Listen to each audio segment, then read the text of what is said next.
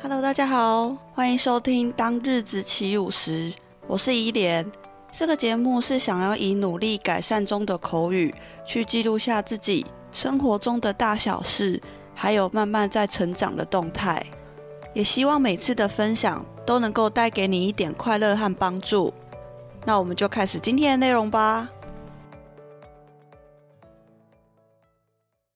Hello，大家好，欢迎回到《当日子起舞时》。我是伊莲，那继上一集呢，跟大家分享了我的失眠的原因的其中两个嘛。那今天要跟大家继续分享第三个跟第四个。那第三个跟第四个呢，同时也是最重要、最关键的失眠原因，还有最根本知道的解决办法哦。那第三个失眠的原因，我之所以可以发现的契机呢，是我记得我当时就觉得说，诶。我既没有刚刚前面讲的第一种工作压力，我也没有特别在烦恼什么工作上面的事情。第二，我既也没有感觉到中暑，因为那时候天气算是我记得是蛮凉爽的一个气候，一个季节，所以也不太可能是中暑啊。可是呢，这两个原因都排除之后，我还是睡不着，我还是很严重的失眠，那就可见得不是这两个原因的，可能一定。有其他造成我失眠的原因，然后这个原因是我可能还不知道的。但是呢，因为我那时候真的是想不到还有什么可能性的原因，所以我就直接呢去找身心科的诊所，直接去看身心科的医生，去咨询、去看诊，说：诶，我到底是哪里发生什么事情？为什么都一直睡不着？那其实我那时候记得。呃，因为失眠这件事情，自己必须去看身心科诊所、身心科医生，这个事实其实对我自己心理状态是有蛮大的打击，因为我就觉得说，天哪，我我该不会是哪里生病的吧？而且是心理生病的感觉，就是怎么样都睡不好，然后必须去看一些。呃，身心科、精神科的这样子的门诊去治疗我自己最基本的睡眠需求。那在网络上呢，找了各种资讯资料比较之后呢，我就找了一家呃，在住家附近评价很不错，而且是非常专业的医生的诊所呢，就是跟他们预约做看诊这样子。而且那个时候令我感到很惊讶的是，当我那时候要预约看诊的时候。其中有一家身心科诊所，他跟我说：“呃，因为我们人数众多，我们的病患人很多，所以呢，最快可以预约的空档是下个月。”我整个傻眼呢，我想说，怎么会人多到要排到下个月才能看？可能是我问的那一家，他的名声跟医师。都是非常有名望、很专业的，所以可能才会排到这么夸张的一个日程表吧。但是同时，我也好像也接受到了一种资讯，就是其实我们台湾人对于睡眠品质的这个需求，还有一些失眠的情况，其实是蛮严重的。好像不少的人睡眠上都需要靠药物去辅助治疗，才能够睡上一觉好觉。所以我真的觉得就是。身体健康还是所有事情的第一守则，真的是没有健康，就真的是没有一切。好，然后呢，就终于来到我去看诊的那一天。进到诊间之后，医生就帮我诊疗问诊，他就问了一个最关键性的问题。那这个问题，也就是第三个我失眠主因的答案，也就是没有晒太阳。大家如果是上班族的话，应该可以。很体会我的情况跟处境，因为身为上班族，你知道就是社畜嘛，就是大家都是进办公大楼上班。那其实如果你中途中间休息时间没有外出的话，严格来说，我们一整天是没办法晒到太阳光的。对，所以那个时候我并不知道这是一个很大很大致命的问题。所以呢，我就是一般上班时间，我就是坐在办公室。然后呢，呃，也没有特别想要去外面呼吸新鲜空气、晒晒太阳。有啦，中午时间吃饭的话，会出去买个便当。可是那个应该也就是五到十分钟以内，然后也没有特别晒到足够的太阳光。然后这样长期累积下来呢，就真的出问题了。后来我才知道说，原来就是人真的是不能不晒太阳，因为阳光里面呢。有维生素 D。那据我所知，维生素 D 好像是没有办法借由人体自己生产生成的，所以必须我们都要去适度的晒太阳光，然后让这个维生素 D 进到体内去合成一些我们身体的一些营养跟需要。但是呢，以前就不知道嘛，年轻不懂事，就以前就会在那边说啊，我不要晒到太阳，然后呢，就是可能防晒外套啊、阳伞啊、防晒乳啊，就是各种能够防晒，然后不要变黑的方法呢，全部都用起来，就是不想要变黑。那后来呢，上班当上班族之后呢，反而是。觉得说晒太阳是没有特别排斥啦，但是因为一整天就是坐在办公室，所以晒到太阳的几率也是比较低。那当时我在网络上找一些资料跟方法的时候，我就看到说，它不但呢能够可以给我们的皮肤、我们的身体维生素 D 这个营养呢，它同时也会呃影响到我们的褪黑激素。那我就那时候看到褪黑激素，就觉得有一种。熟悉的感觉，因为我就记得以前在那个高中吧，高中的生物课本里面有学到褪黑激素这个东西，然后我就觉得诶特别亲切，就诶怎么会在这个时候这个地方出现褪黑激素？于是呢，我就把褪黑激素的一些功能，还有它的变化，怎么样的影响，去把它全部整理。查过一遍，那后来呢，我就是知道说晒太阳跟褪黑激素的一些关联。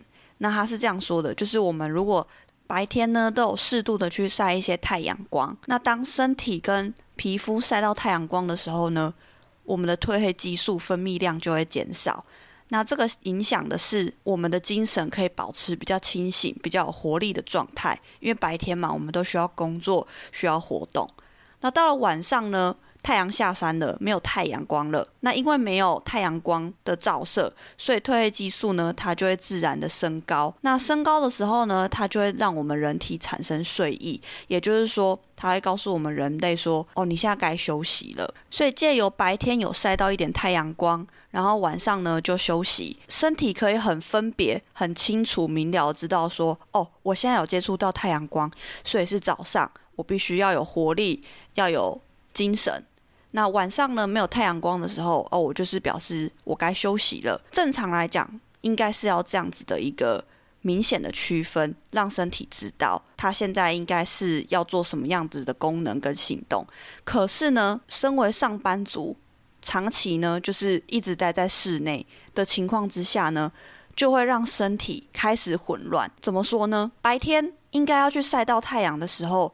我们上班族可能都是在室内晒不到太阳的一个环境之下度过白天一整天，然后呢，晚上呢，下班的时候太阳又下山了，又没有照到太阳。那当时我是这样理解的，也就是说，如果我一整天没有晒到太阳的话呢，我的褪黑激素就不会升高或降低嘛，就会没有变化，维持持平的一个水准。那不动的情况之下呢，我的身体就会。开始疑惑，开始混乱，说：“诶，奇怪啊，怎么没有升高，也没有降低？那这样对他来讲，好像就是没有白天，也没有晚上之分，好像呢，整天都是白天，或者是整天都是晚上。那在这个情况之下，他就会不知道什么时候该保持清醒，什么时候该关机休息。所以呢，这就是导致我躺整个晚上呢，都还非常清醒的原因，因为我都没有去晒到太阳光的情况之下呢。”他完全没有办法辨识现在到底是白天还是晚上，所以呢，就是不善待身体的情况之下呢，他就直接乱给你看。他就是你该休息的时候也不让你休息，你该上班的时候也让你精神萎靡，所以就是真的很，真的是很崩溃。你就觉得你好像很久很久没有好好睡觉休息的那种痛苦感吧。所以我就记得从那次诊断。了解这个原因之后呢，我就是平常白天的时候，尤其是中午出去买便当的时候呢，我都会在呃我们的办公大楼一楼外的地方呢，就是在那边坐着晒太阳这样子。对，就是觉得说还是要适时的、适量的去晒太阳，因为这样子这个失眠的问题才能解决嘛。那我那时候还记得一件很可爱的事情，就是那时候我有跟我的。朋友例子，对，就是前几集去韩国旅行的主角朋友，就是那位例子，对。他那个时候呢，听到我跟他分享说，哦，因为我都没有晒到太阳，所以呢，就是导致我失眠的原因是这样。他就说，拜托，晒太阳很重要，诶，这本来就会影响到睡眠呐。然后，因为我们的上班地点是在附近的大楼。就是我们这两栋的办公大楼是离得蛮近的，然后我就记得那时候很可爱的是，当我们中午休息吃饭的时候呢，他就会传讯息提醒我说：“哎哎哎，该出来晒太阳喽！”我觉得这真的，我觉得这是超贴心、超可爱的。然后我就说哦，好好好，我记得。然后呢，我们就在不同的地方，但是都一起走出我们的办公大楼，在户外晒太阳，这样子。那很规律的、很习惯的，每天呢就去晒一些太阳。然后呢，我就发现，哎，其实确实我的失眠状况就渐渐改善了，睡觉的时候也比较好入睡。所以确实真的是我们人。真的还是要多晒晒太阳，不要怕说什么紫外线啊，或者是会变黑啊，呃，就是一直拒绝阳光，因为这样真的是长久下来会让身体生病。那我建议是说，如果真的想要摄取一些呃阳光晒太阳的时间呢，是可以在早上八九点。或者是九点十点的时候，就是可能出来办公大楼晒晒太阳，就是那个时候的阳光的强度没有那么强，那个时候的阳光强度对人体是最刚好，而且是最适合的，就是不会太烈，然后呢，它也有适度的这个我们人体需要的这个维生素 D 的这个效果。对，所以早上八点到十点的这个阳光的强度跟时间点是最好的。那因为我们上班族可能就是呃这个时间点都在办公嘛，所以我们能有空档的时间就是中午出来休息的时候。那那个时候的呃阳光强度会比较强一点，所以呃建议说可以晒，但是不要晒太久。不要直接完全曝晒在这个呃中午的大太阳，毒辣辣的太阳下面，可能是在呃一棵大树下面乘凉。可是呢，这个阳光可以透过这个树叶的空隙呢，这样子晒到我们的手臂啊、皮肤啊，这样子的一个方式会比较呃不会那么的激烈刺激，同时也会摄取到适量的阳光跟它的这个维生素 D 这样子。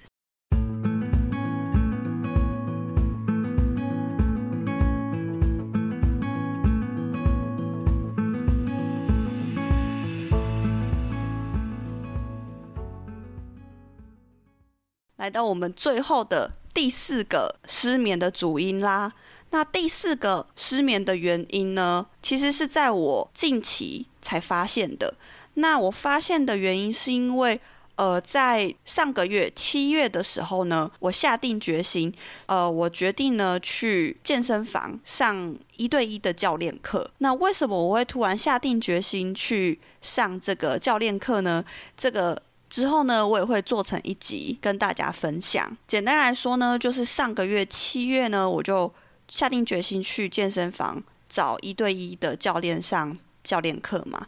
那我就记得，呃，在第一堂这个体验课的时候呢，这个我的教练呢，他叫做 Ryan，Ryan 教练。那第一堂体验课通常都是呃，教练可能先整体性的去检查，然后呢，先确认我们的身体。目前的状态情况嘛，那那个时候我就记得他请我平躺在瑜伽垫上，然后呢，很简单的一个动作，就是他说，请你呼吸，就是照你自己平常呼吸的方式呼吸。好，然后呢，我就照做，呼吸了几次之后呢，他就有一点呃语重心长的跟我说，你从最基本最简单的我们的呼吸的方式你就错了。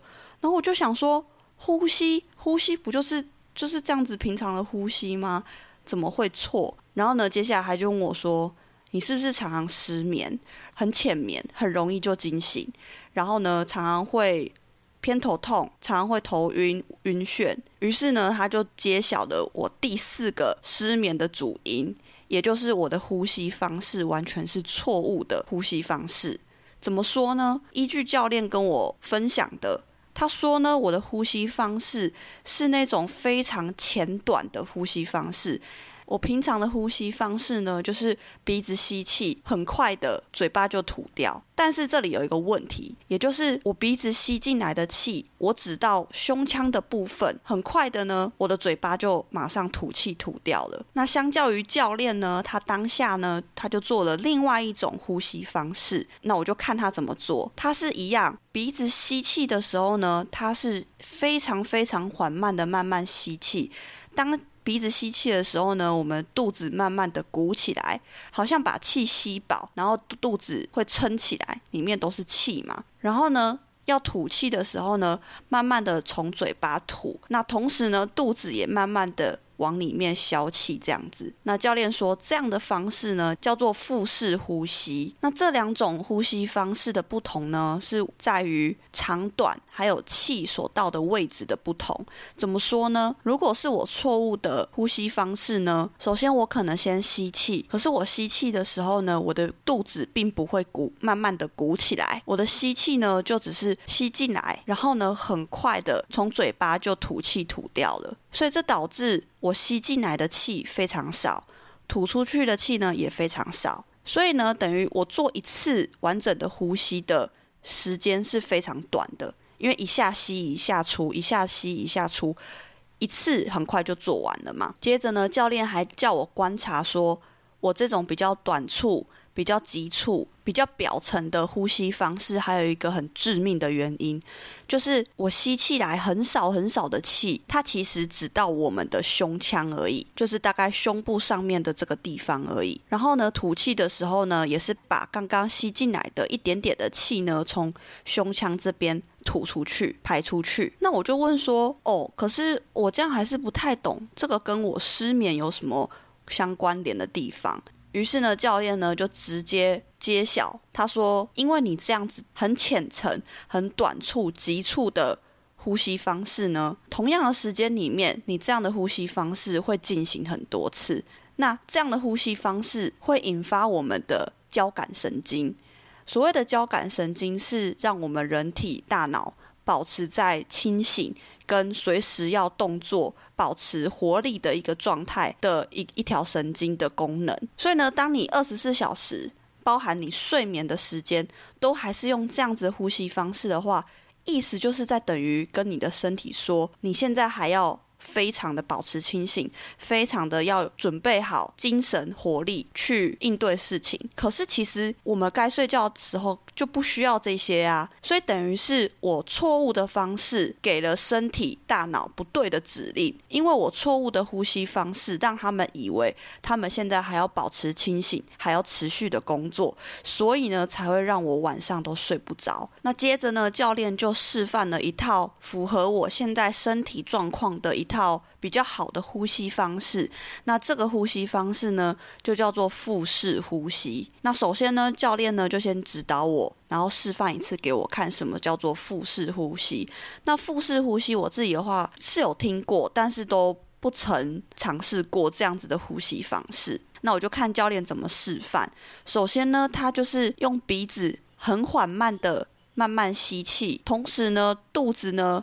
会慢慢的鼓起来，也就是气慢慢被我们吸到体内嘛。然后呢，慢慢鼓起来的同时，到最紧绷的时候呢，就可以从嘴巴呢慢慢的吐气。那同时呢，肚子呢也就慢慢的消下去。那教练就说明啦，他说：“你有没有发现我的吸气非常非常的慢的吸？然后呢？”吐气呢也慢慢的吐，所以呢，你有没有发现我做完一次完整的呼吸所要花费的时间比你的长很多？我就说对，然后他说第二个重点呢是，你有没有发现我的肚子？会因为吸气吐气的时候呢，会有鼓起跟消下去。我说对，他就说，因为要完成一次完整的腹式呼吸，吸气跟吐气整个流程呢，会比刚刚你的呼吸方式还要来得长。而且呢，我们把气吸进去的时候，我们的气其实是会抵达我们的肚子，所以我们的肚子才会慢慢的鼓起嘛。然后呢，吐气的时候，我们的气也是从肚子。慢慢的吐出来消气，所以呢，这个最大的差别就是胸腔比较狭隘、比较狭窄嘛。我采用腹式呼吸的时候呢，可以抵达的范围比较大。吸气的时候，这些气是可以抵达我们的腹腔、肚子这边。那我们的肚子可以容纳的气会远比胸腔还要来得多。所以使用腹式呼吸的时候呢，我们的吸气跟吐气的量呢，才会比较符合我们的人体呼吸的需求。再来，如果用腹式呼吸的时候呢，它会引发我们的副交感神经。那跟刚刚前面交感神经不同的地方是，腹式呼吸所引发的副交感神经是会让我们的身体产生睡意，然后呢，发布一个该休息的指令。那当教练讲解到这边的时候呢，我就完全的融会贯通，知道说，原来一个看似非常非常简单不起眼的呼吸呢，居然可以对我的身体产生有这么不一样的结果。因为错误的呼吸方式呢，让我的身体一直处在一个非常急促、短暂又很浅层的呼吸方式。然后呢，他就发布错的指令给我的身体跟大脑，以至于呢，让我一直处于在失眠的状态。所以呢，其实要根治第四个失眠的问题呢，也就是要把自己的呼吸调整成腹式呼吸，尤其是在睡觉之前呢，慢慢做几次的腹式呼吸之后呢。它就会引发我们的副交感神经，然后发布指令给我们的大脑跟身体说：“诶，该休息了，该休眠了。”然后呢，就会引发我们的睡意，进而呢，让我们尽快入睡。然后我就觉得很惊讶，原来原来事情是这样啊！原来答案揭晓啦。那我还记得那时候，呃，在健身房教练在示范的时候呢，他就说。其实，如果做腹式呼吸，你会发现哦，你没做几个，你就会开始打哈欠了。然后呢，他在现场的时候也是做没几次的示范，他就开始真的打哈欠。然后当下我还觉得想说，他一定是在唬烂，怎么可能这么快？怎么可能这么有效？然后呢，我就不信邪，我就回到家之后，晚上呢，躺在床上慢慢的练习。殊不知，我练习了几次之后，通常呢，在我练习到第七次的时候呢，我就开始打哈欠了。那我就觉得天哪，这也太神了吧！教练就说没有啊，这就是我们人体的一个构造跟神经的一些功能就是这样。我就觉得哇，原来如此，原来我从最基本的呼吸方式根本就是错了嘛。虽然前面三个失眠的原因呢，可能靠一些。举动啊，或者是一些方式啊，就可以马上改善过来。可是呢，我觉得总是有一点治标不治本，因为有时候即便有改善，可是我的睡眠还是没有办法进入到深层睡眠。所以，其实我觉得第四个这个腹式呼吸的方式呢，才是最能够根治，从最根本的去改善我的。睡眠情况、睡眠品质，让我的全身、我的大脑呢，能够进入到深层睡眠的模式里面，进而呢，让自己的身体、自己的大脑能够完全的休息、修复、调整、调节，然后呢，重新充电之后呢，再迎接新的一天，这样子。那自从学到这个腹式呼吸的道理跟呼吸方式之后呢，我就发现，哎，其实我的。睡眠品质跟入睡的情况是有蛮大的改善，然后呢，就是会进入深层睡眠，让脑袋彻底的放松休息，而不像是以前说可能非常的浅眠，一有风吹草动的声音呢，我就会马上惊醒这样子。对，所以我觉得这个东西是很实用，然后呢，对于自己的一些最基本的身体健康状况是很有帮助的。毕竟我们人真的是没有健康就没有一切啦，所以呢，我觉得千万不要忽视我们身体的一些警讯，或者是一些不舒服的地方，那些可能都是身体在跟你抗议，然后发出的一些讯息，说：“哎，请你要正视你自己身体哪些地方已经开始在沦陷了。”对，要需要你去花一点心思跟精神去看顾它。那我相信，我们善待我们自己的身体呢，我们的身体也会做出良好的反应。拥有身体健康呢，我们就可以自由的去做任何我们想要做的事情，而不必呢常常吃药、常常跑医院、常常受疾病的一些折磨痛苦。我们也才有更多的机会跟时间去好好过我们的生活，尝试不同的挑战。好。以上呢，就是我今天和大家分享的四个我的失眠地狱经验谈，以及各个失眠问题的解决方式喽。那希望这些资讯建议呢，能够提供给同样有失眠问题的朋友参考。但是因为每个人的身体状况不一样，如果有相关失眠的症状的时候呢，还是请尽快找医师咨询诊断喽。那以上就是今天分享的内容喽。如果你喜欢今天的内容，请帮我填写五星评价，并且分享给你的朋友。也欢迎到我的 IG 来走走逛逛。愿我们的日子都能够翩翩起舞。谢谢您的收听，我们下集见，拜拜。